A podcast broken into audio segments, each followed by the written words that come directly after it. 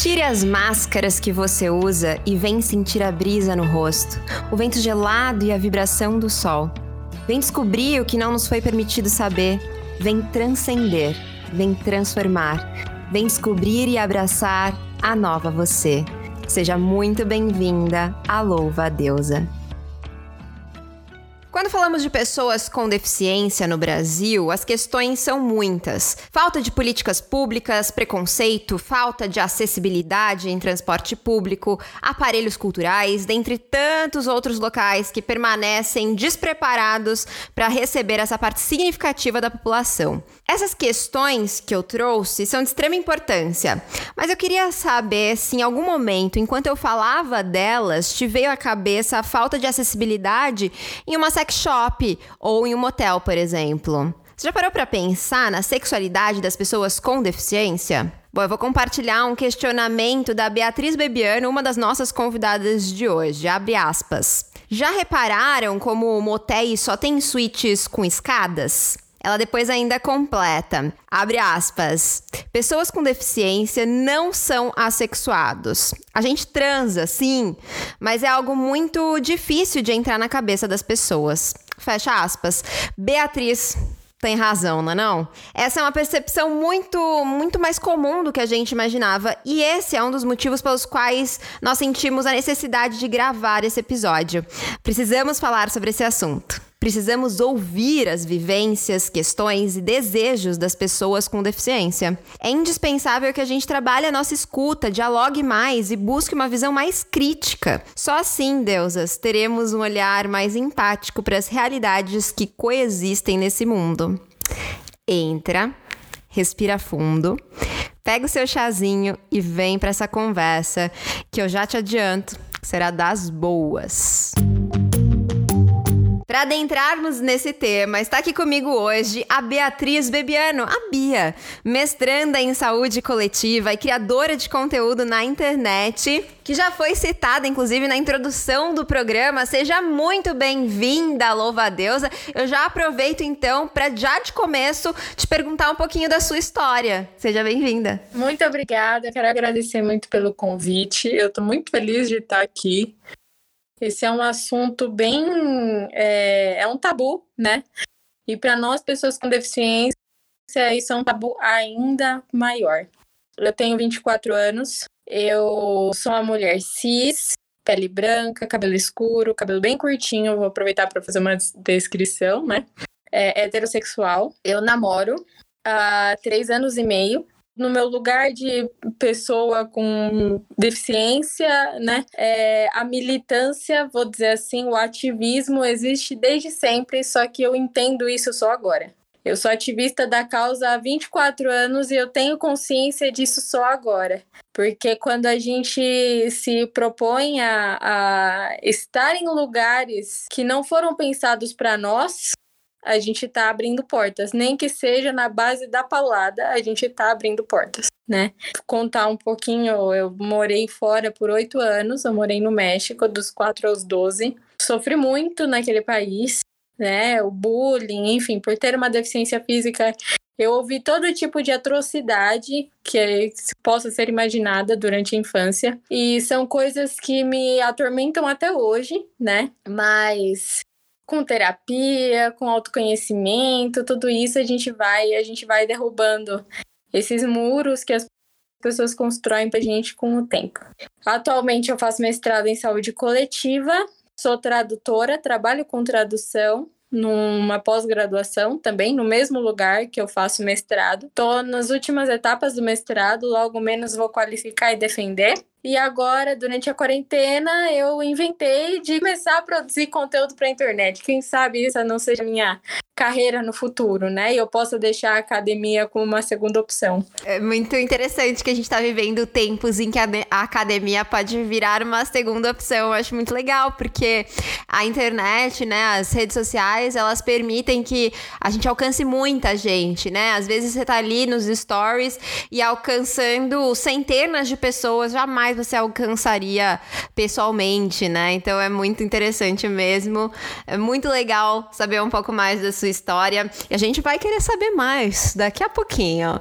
Mas deixa eu antes apresentar a nossa segunda convidada, que é Marina Raposo, a Má formada em psicologia, mas que hoje tem uma loja de moda feminina chamada Arpoar, que inclusive já dei uma olhadinha e já gostei. Seja muito bem-vinda, louva a Deus, e já aproveito também para saber um pouquinho da sua história. Muito feliz de estar aqui com vocês. Nossa, super feliz. Tenho 28 anos, sou hétero, branca também.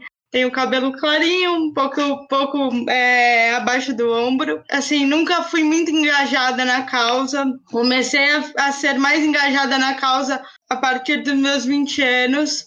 Eu acho que falta muito esse lugar de fala para nós como deficiente. Acho que todas as outras, todas as outras causas têm muito engajamento e a gente fica um pouquinho excluído.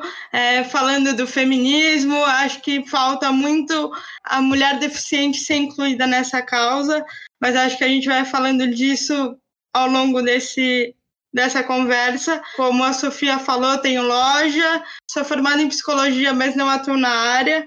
Tenho loja de roupa feminina e Acho que é isso. Maravilhosa, muito feliz de tê-la aqui. E eu reparei que ambas fizeram uma descrição né?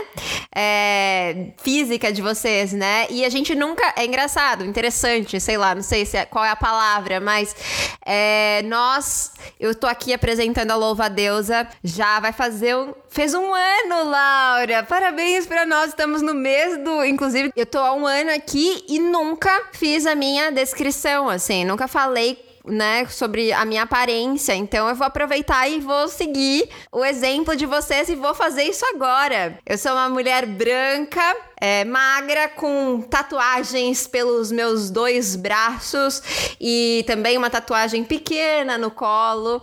Tenho cabelo castanho, médio. Nesse momento ele está preso. Então, seguimos! Bom, antes de tudo, né, pra gente começar a nossa jornada, a gente vai falar hoje sobre sexualidade, né? E eu imagino que a forma como vocês perceberam a sexualidade de vocês, mas eu acho que não só a forma como vocês perceberam, mas como vocês ouviram, né, tratar a sexualidade de vocês ao longo da vida foi mudando, né? Então eu queria saber como que foi esse percurso, Bia. Olha, é, para mim esse olhar começou a acontecer na adolescência, né? Que acho que é a época para toda pessoa que, que, começa o hormônio começa a florar, você começa a questionar um milhão de coisas, enfim. Eu lembro, é, eu estava na, na época ensino fundamental, médio, aí por aí, né? 14, 15 anos. E aí eu vi as minhas amigas, ai, fiquei com fulano, ai, tô namorando com ciclano, ai, transei com Beltrano, enfim. E aí eu ficava pensando, eu falava, cara, por que, que isso não aconteceu comigo ainda? Né?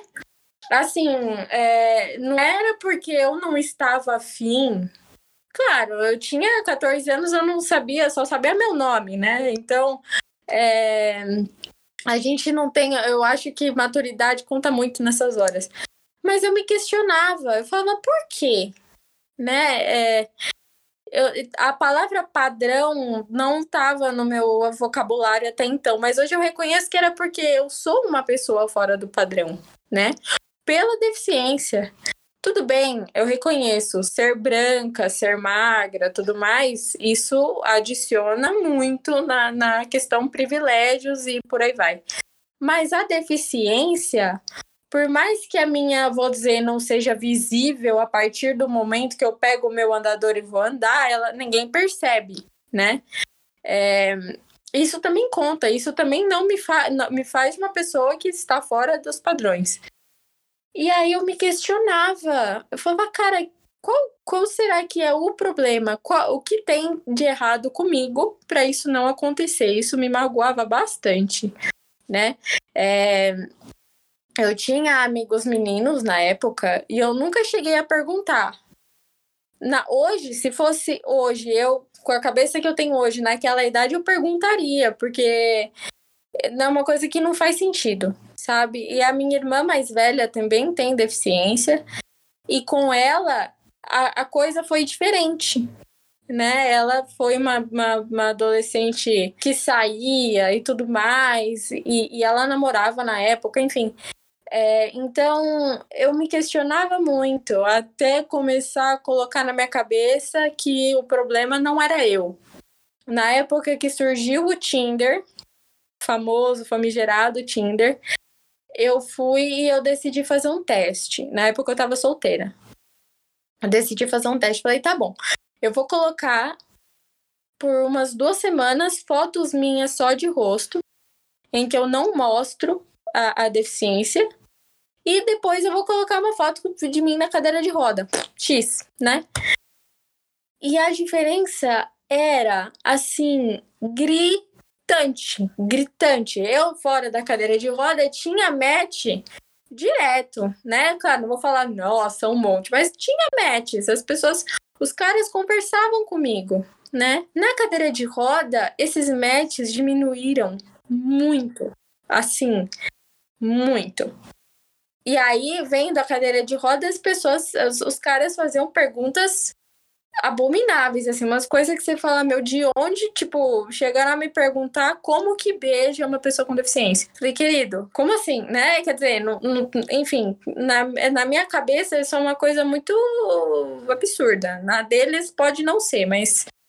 E aí, nessa idade, a gente começa a criar mais maturidade e acaba acontecendo situações que você fala, cara, isso não posso deixar esse tipo de coisa acontecer, né? Por exemplo, aqui na minha cidade, eu moro no, em Santo André, né? Grande ABC. E na época eu tava conversando com um carinha do Tinder. Acho que o nome dele era Henrique, não vou lembrar agora. E a gente conversava todos os dias e até então eu não tinha falado para ele da deficiência. Até que ele me chamou para sair, a gente ia no cinema, sei lá. Eu falei: "Ah, tá bom, se você me vê numa cadeira de roda, não estranhe, porque eu tenho uma deficiência". A resposta dele foi: Ah, então deixa quieto. Tipo, então não, não vamos nos ver. Quer dizer, eu fiquei falei, cara, parece que, sei lá, parece que eu sou um ET, sabe? É essa que a gente, é assim que a gente se sente. Eu me sentia um extraterrestre, que eu era um, um ser bizarro por causa desse tipo de situação. E aí passou uns meses, passou um tempo, e ele me chamou no WhatsApp de novo do nada e falou: ai, vamos sair e tal. Eu falei: ah, então agora minha deficiência não é mais problema para você? E nunca mais me respondeu. Nossa, eu já passei muito por isso. Meu, é uma. É, assim. Sabe, a, a, parece que a deficiência é, sei lá, uma orelha na minha testa, uma coisa bizarra. E não é, é só uma. É, é, isso eu acho que a Mari vai concordar comigo. É uma coisa que a gente é, pontua muito. A deficiência não nos resume, ela é só uma característica. É só um pedacinho da gente, né?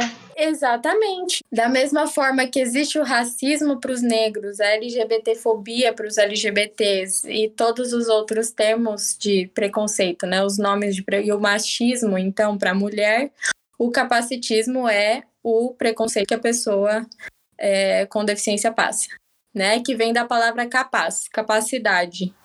Então é aquela ideia besta de que a gente não é capaz de fazer tudo como se pessoas sem deficiência conseguissem fazer absolutamente tudo.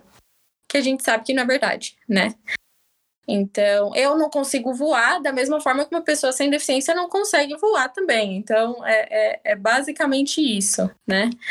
É, o capacitismo ele, ele, vai, ele vai acontecer de uma, de uma série de formas e é coisinha muito pequenininha, por exemplo, quando a gente usa a frases tipo para cego ver, é, dá uma de João sem braço, é, coisinhas assim, sabe? Coisa pequenininha até as coisas maiores, por exemplo, usar um banheiro exclusivo para pessoa com deficiência, sendo que você não tem deficiência, você não precisa daquela barra, você não precisa do espaço maior e aí tem só um banheiro, você tá lá usando, e chega alguém numa cadeira de roda que precisa usar e não pode, né? Ou então a vaga de estacionamento, que a gente escuta, ai, é rapidinho. Então, é você desconsiderar a existência, a justificativa da existência daquele tipo de coisa, né? Por exemplo, já que a gente está falando da vaga de estacionamento. A vaga, se vocês repararem, tem uma, parece uma faixa de pedestre do lado, um espaço para a pessoa conseguir abrir a porta, colocar a cadeira lá e colocar a pessoa sentada na cadeira. Ou então a pessoa mesmo sentar na cadeira, sabe? É, é, é, existe, tem um, tem um motivo, não tá lá só por estar. E não é porque ele existe que todo mundo pode usar, né? Então o capacitismo é esse, é esses detalhezinhos e esses. E essas monstruosidades que a gente encontra todos os dias, que a gente escuta todos os dias, e que, enfim, são obstáculos que atrapalham a nossa total participação na sociedade como qualquer outra pessoa. Perfeita. E aí você falou. Uh sobre o capacitismo, né, vir da palavra capaz. E aí, Ma, aproveito para te passar a palavra, te perguntar a sua trajetória com relação à sexualidade, porque eu acho que entra muito aí, né, essa percepção das outras pessoas, né, como se a pessoa com deficiência não tivesse a capacidade de fazer sexo, né? Então me conta um pouquinho. É muito parecida com a da Bia, assim, é, quando eu me dei conta com 15 anos, todo mundo, nossa, fui na balada, beijei, transei 15, 16, e eu, tipo, meu Deus, é, o que que é isso, sabe, assim, é, e, e como minha deficiência não dá para ver também quando eu não estou andando, era uma coisa assim, eu estava sentada vinha alguém falar comigo, algum, algum menino falar comigo. Quando me via andando, eu olhava para o lado, cadê? Sumiu, sabe assim? É, e acho que a Bia tem uma irmã é, também deficiente, né? Mas eu não tenho, é, eu sou a única na família, então acho que na minha família também assim chegava a época de encontro familiar. Ai, chegava para meus primos e falava: Nossa, tá namorando? Tá, ficou com quem? E comigo, aquele silêncio constrangedor que ninguém falava, perguntava nada. E sabe assim, e essa coisa de, de Tinder, é, aplicativo de aplicativo de relacionamento, é, sempre colocava foto minha, quando ia sair eu ficava no questionamento, aviso, não aviso, que, que eu faço? Eu já fiz vários testes de avisar, e aí o cara sumir, parar de responder, ou de, ou de não avisar, e aí chega na hora, fica aquele, aquela situação, aquele silêncio, tipo, por que você não avisou antes? Mas eu teria que avisar antes, sabe assim? É, ficam me perguntando isso, sabe? Como se fosse algo. Algo que eu teria que falar, olha, eu uso, sabe assim? E acho que não, não é assim, né? E também é. Ah, de estar de, de tá na balada e escutar, nossa, como você tá bêbada.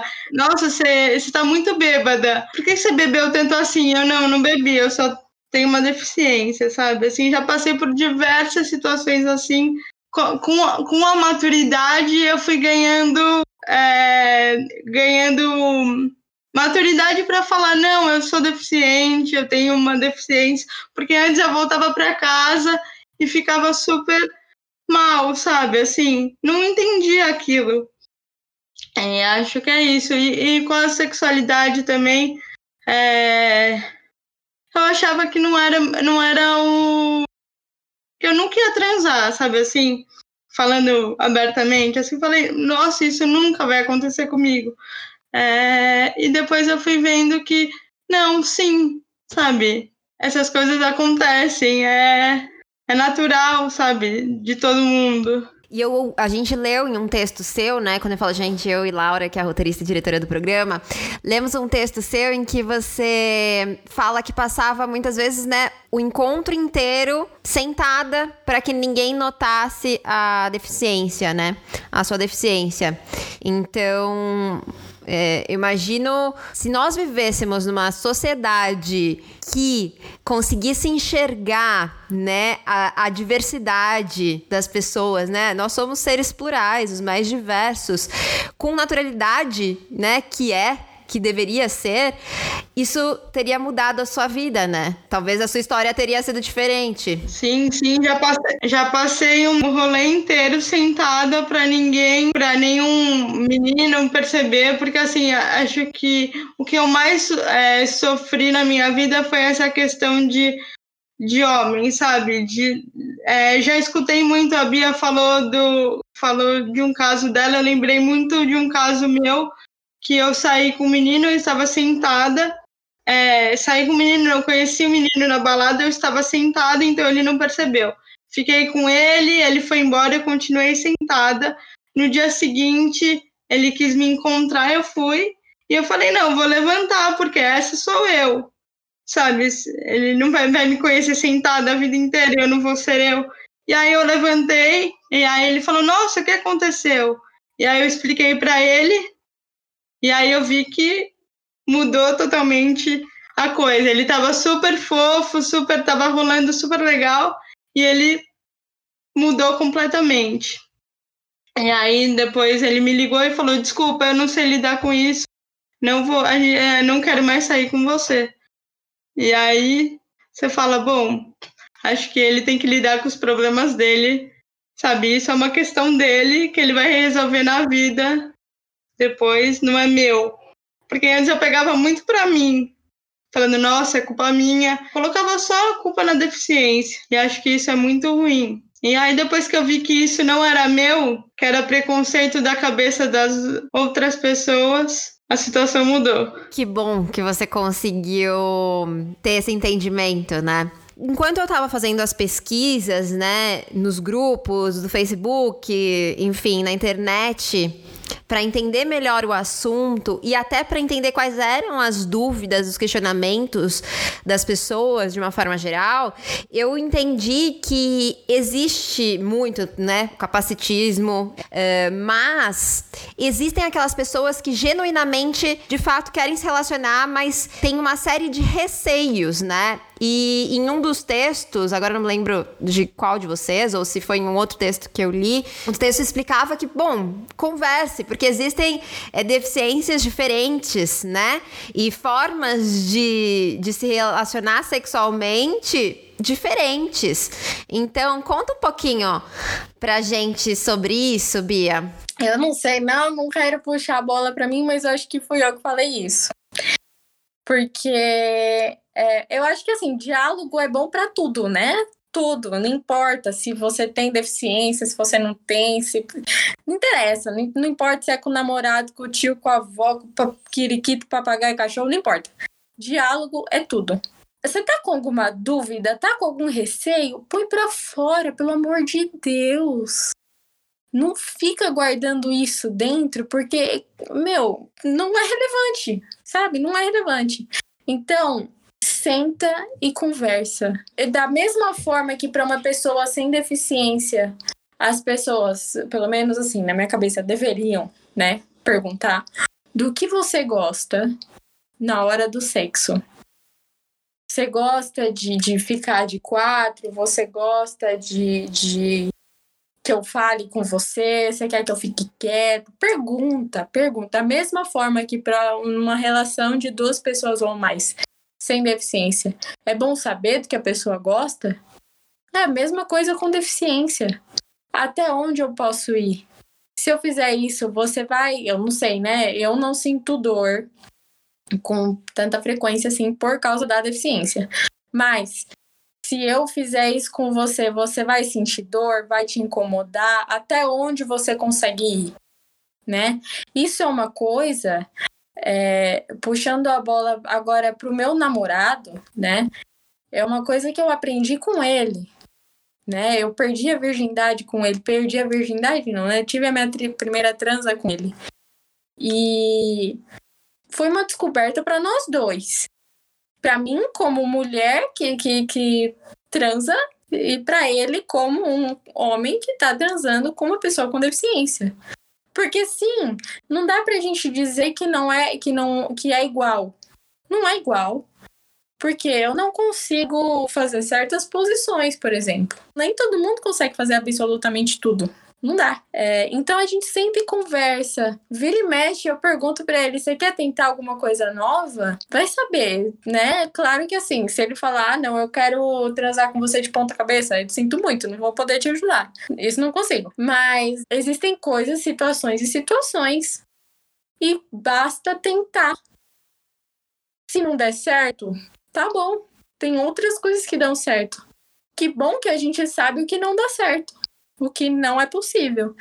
E claro, eu acho que isso é uma coisa até para a pessoa com deficiência reconhecer que eu, pelo menos, tinha muito isso comigo mesma na, antes, né? É, pode ser um pouco frustrante não conseguir fazer alguma coisa, né? Então, isso é uma coisa que nós, pessoas com deficiência, também temos que trabalhar conosco. Não é tudo que a gente vai conseguir e tudo bem. É, não tem nada de errado nisso, não tem problema nenhum, pelo amor de Deus. Então, é, meu, diálogo é tudo.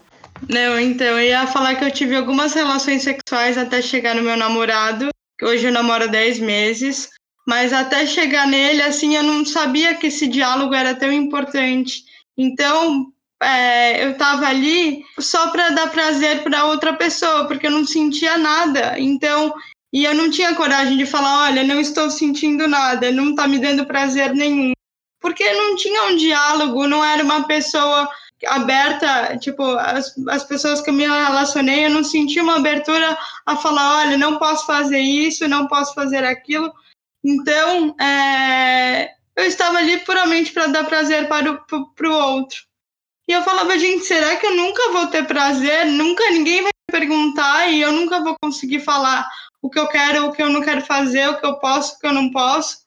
E aí depois agora com meu namorado, a gente tem esse diálogo de, olha, não consigo fazer isso, olha, você quer fazer isso, é, você, qual posição você quer fazer, qual eu posso fazer, qual me dói, qual me dói o quadril ou me dói outra coisa que eu não posso. Então eu acho que o diálogo, aí eu percebi o quanto o diálogo é importante numa relação ou outras relações não é, não sexual e, e etc. Mas isso é, é o que a Bia falou, assim, a troca é muito importante, né? Com certeza. É, e que nós possamos, todas as ouvintas possam tirar um grande aprendizado disso, né? Porque quando você não tem uma deficiência, o diálogo é igualmente importante. Mas talvez, né? Até porque não existe essa preocupação, vivemos num, num mundo extremamente machista, né? É, se entende que a mulher vai ali servir sexualmente ao homem, né? Num contexto hétero e cis normativo, né? E aí, enquanto vocês falavam, eu lembrei, por exemplo, de uma situação em que eu namorava um rapaz, uh, bem. fazia pouco tempo, nós éramos jovens, e eu só lembro dele pegando pegando a minha perna, jogando para um lado, pegando. E eu, assim, gente, o que, que tá acontecendo aqui? Isso é extremamente. E eu não tinha o, o entendimento na época também de falar, vamos, vem cá, vamos, vamos conversar. Isso aqui que você viu é. Não, não, não não funciona para mim, né?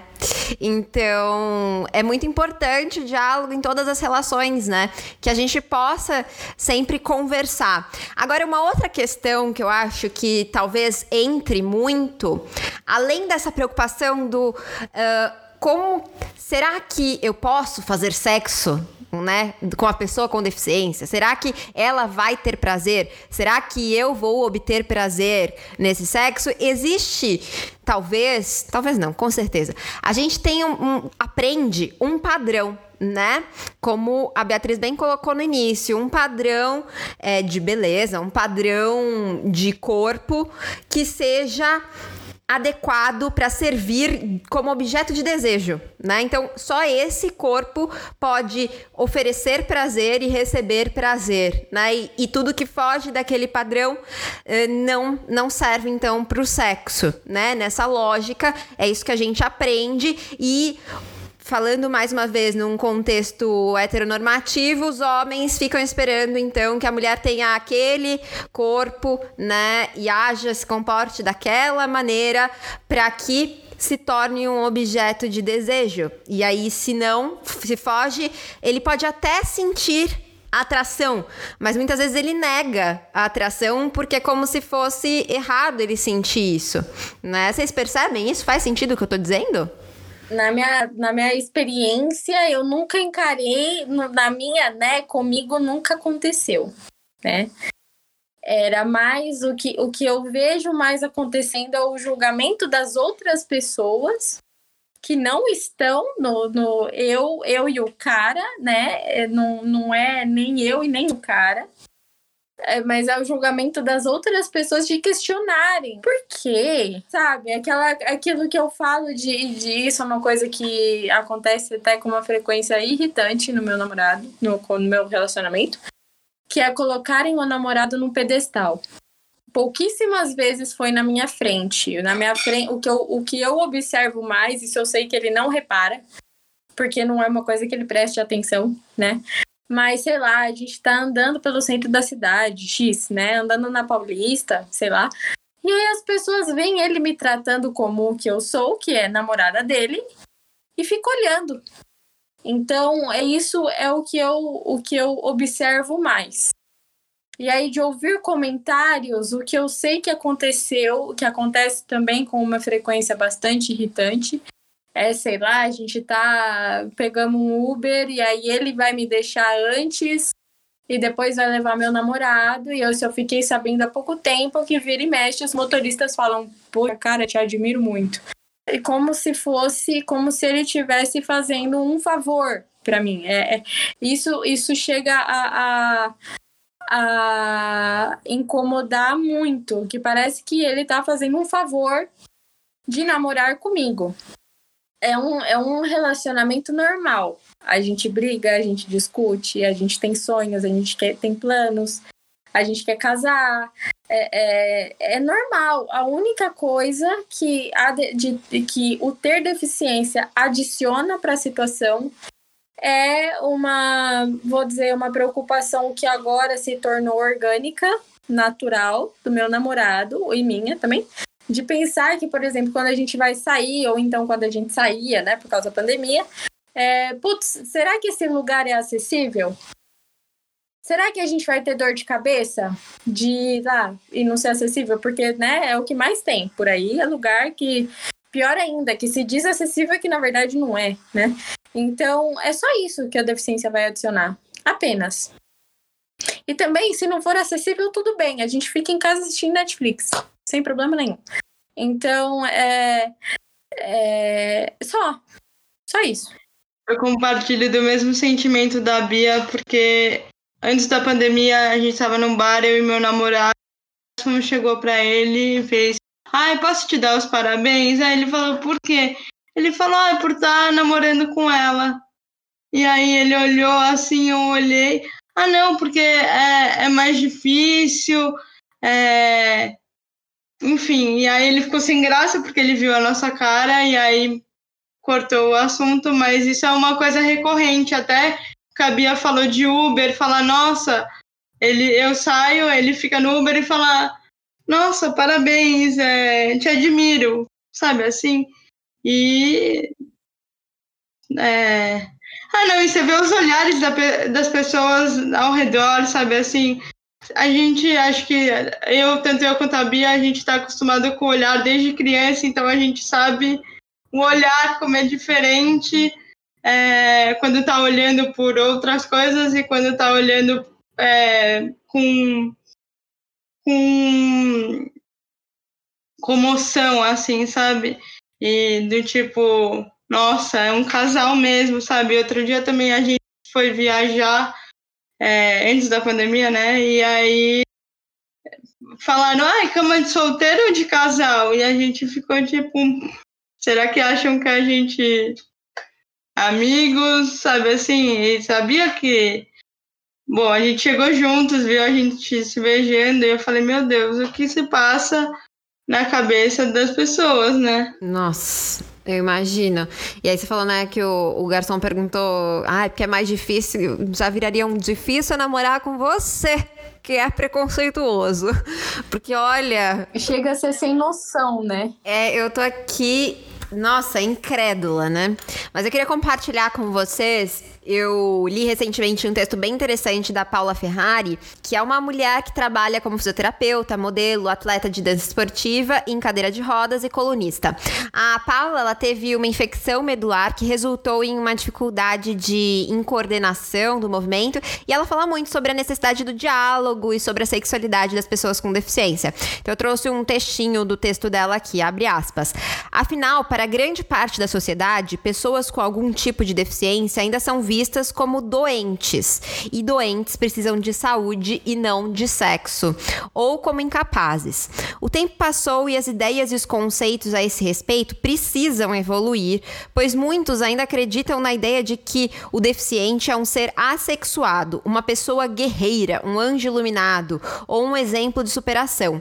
A sexualidade não é perdida por conta da deficiência, que isso fique bem claro. Ela é vivida, experimentada e redescoberta descoberta, talvez de uma forma um pouco diferente da sua, por exemplo. Mas esse é o grande barato, fecha aspas. É, Mar, você concorda com o que ela trouxe? Sim, exatamente. Eu acho que é muito além. Até eu li um texto da Bia outro dia que ela fala exatamente que sexo não é só penetração. E eu fiquei é, pensando muito nisso, né? Porque as pessoas é, até outro dia uma amiga chegou e falou: Nossa, como que, como que é, sabe? Como que você transa? E eu não tenho problema nenhum em falar, em explicar. Eu prefiro, prefiro que perguntem do que fica aquela coisa tipo, sabe? É, não, não dita. Acho que o não dita é a pior coisa do mundo. E eu falei, nossa, tem tantas outras formas de se relacionar é, além da penetração, só que a gente fica muito preso nisso. E é muito, é muito ruim, né? Você ficar dentro de uma caixa, sendo que você pode explorar diversas outras coisas que te dão prazer do mesmo jeito, ou até mais prazer. Só que a gente, a gente foi ensinado que o sexo é só penetração. E não é. Você concorda com, com a afirmação da Paula, Bia? Concordo super, né? A gente só vai experienciar a, a o sexo, vou generalizar, né, de uma forma diferente, não muda nada, né? Então, assim, a gente só vai experienciar a situação de uma outra forma e isso é realmente muito incrível. Isso é muito legal. Pô, é muito legal a gente tentar fazer uma coisa diferente. E se não dá, então não dá, tá bom. Ou se dá, uma coisa que acontece comigo, eu não sei se a mais experiencia isso também. É, por exemplo, Existem posições que eu consigo fazer, mas eu não aguento muito tempo. Agora, é por isso que eu vou deixar de fazer? Não, eu só não vou aguentar muito tempo e tudo bem, não tem problema nenhum. A hora que não dá, que não dá mais, eu falo, ó, oh, minha perna tá doendo. Então, beleza, vamos, vamos mudar aqui. Aí a gente muda, né? É, então, assim, a gente só vai experienciar as coisas de outra forma, descobrir as coisas de outra forma. E eu acho que nessa, nessa de descobrir as coisas de outra forma, o sexo deixa de ser algo muito falocêntrico, sabe? E gira em torno do, do pênis e da penetração. Não é mais isso. Não é mais. A coisa, a coisa muda, sabe? A gente acaba descobrindo outros estímulos, descobrindo outras coisas. E não é por nada, não, mas é muito melhor.